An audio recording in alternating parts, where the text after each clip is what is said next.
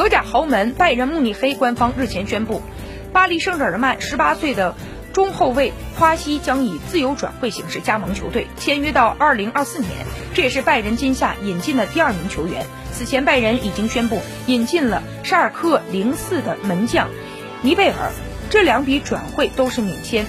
夸西表示：“我非常高兴可以加盟拜仁，这是一家大俱乐部，也有着悠久的传统。我希望能够在这里取得成功，并且踢上很多场比赛。为此，我会刻苦努力的。”拜仁体育主管则说：“拜仁可以赢下夸西的争夺战，我们非常高兴。在我们看来，他是欧洲最出色的青年才俊之一。夸西出自大巴黎的青训营。”主要位置是中卫，但也是后防线的多面手，可以打后腰。